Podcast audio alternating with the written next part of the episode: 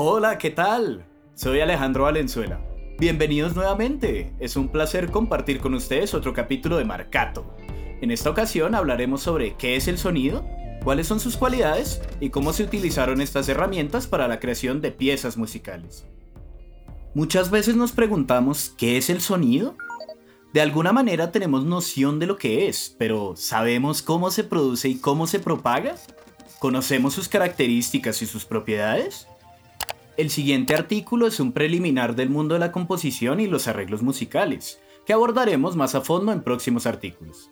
Es muy importante porque el sonido es la materia prima para los músicos. Sus propiedades se han explorado y explotado a lo largo de la evolución humana, dando así paso a la creación de nuevas piezas y nuevos conceptos para abordar la música.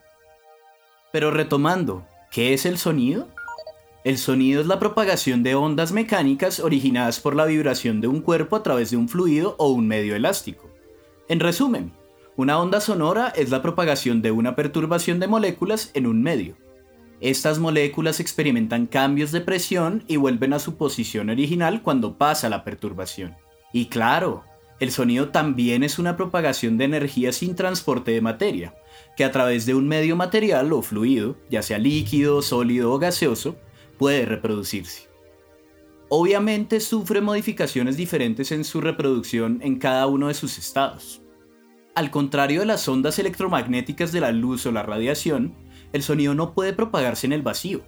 No puede darse si no existe un medio material donde las moléculas puedan vibrar. Estas ondas acústicas producidas por la oscilación de la presión del aire son percibidas por el oído y son traducidas por el cerebro para ser interpretadas, lo que nos permite a los seres vivos comunicarnos. El oído es una parte fundamental del cuerpo. Este nos da el sentido de la escucha, nos permite percibir los sonidos. Su función principal es convertir las ondas sonoras en vibraciones que estimulan las células nerviosas en el cerebro. Las ondas sonoras pueden o no ser percibidas por los seres vivos.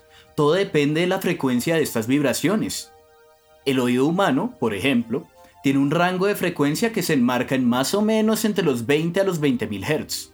Se van perdiendo ciertas frecuencias a medida que nuestros oídos se van exponiendo a sonido con altos volúmenes.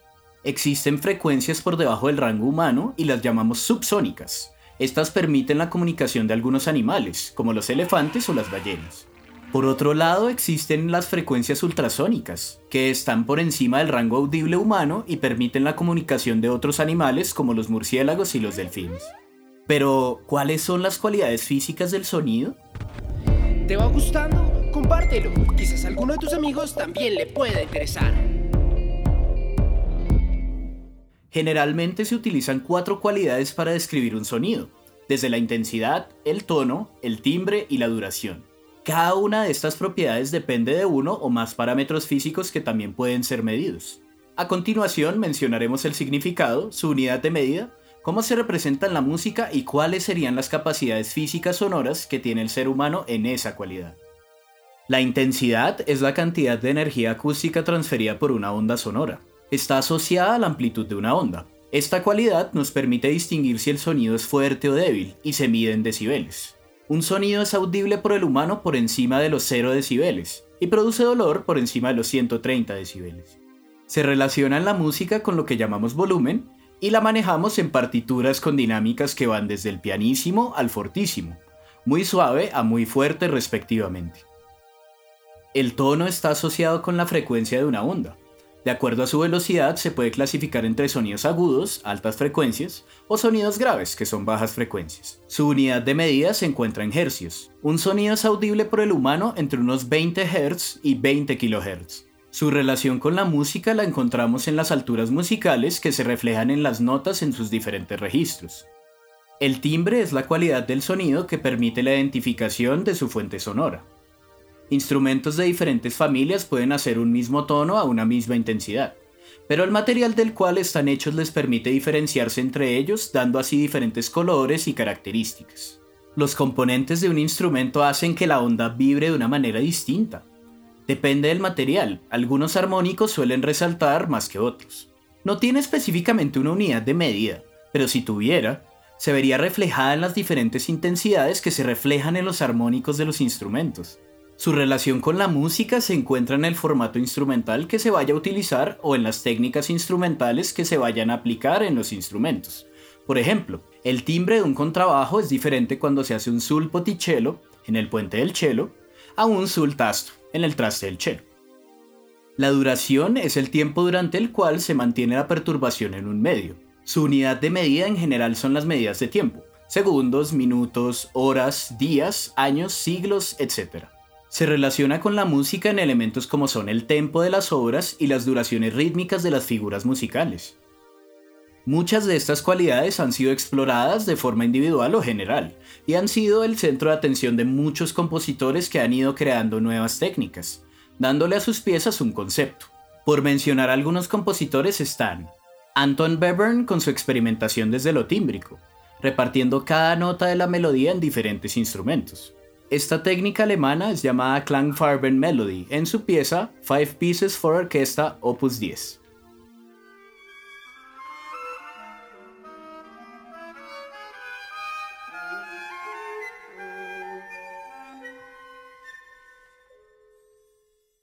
Alban Berg y Henry Cowell utilizan el principio serial para emplearlo no solo en las alturas, sino en demás parámetros que puedan surgir en una pieza. Esta técnica se llama serialismo integral. En obras como Lyrish Suite y Five Encores to Dynamic Motion para piano, 213 entre otras piezas, utilizan esta técnica sobre la altura, que es el tono, las dinámicas, que es la intensidad, y el ritmo, que es la duración.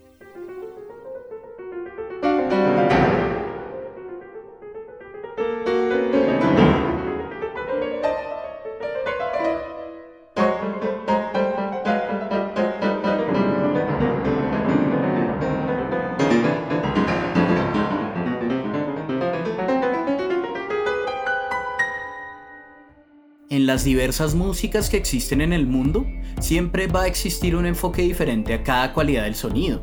Cada música y cada músico tiene una manera diferente de abordarlo. Muchas veces se califica de manera subjetiva, pero al entenderlo desde un contexto objetivo desde los parámetros del sonido y otras herramientas como el contexto histórico o social, nos permitirán entender de lleno el sentido de una pieza. En este capítulo nos centramos en conocer qué es el sonido, sus cualidades y cómo compositores utilizaron sus componentes como herramienta para la creación. En futuros capítulos abordaremos más temas de composición y arreglos que pueden ser de tu interés, aparte de que encontrarás también mucho más material de otras ramas de la música. Los invitamos a seguir escuchándonos y a visitar nuestra página web www.thehouserecords.com, en donde podrán encontrar muchísimo más contenido sobre composición, arreglos, producción y demás campos del sector musical. Muchísimas gracias por escucharnos y nos vemos hasta la próxima semana. Que estén muy bien.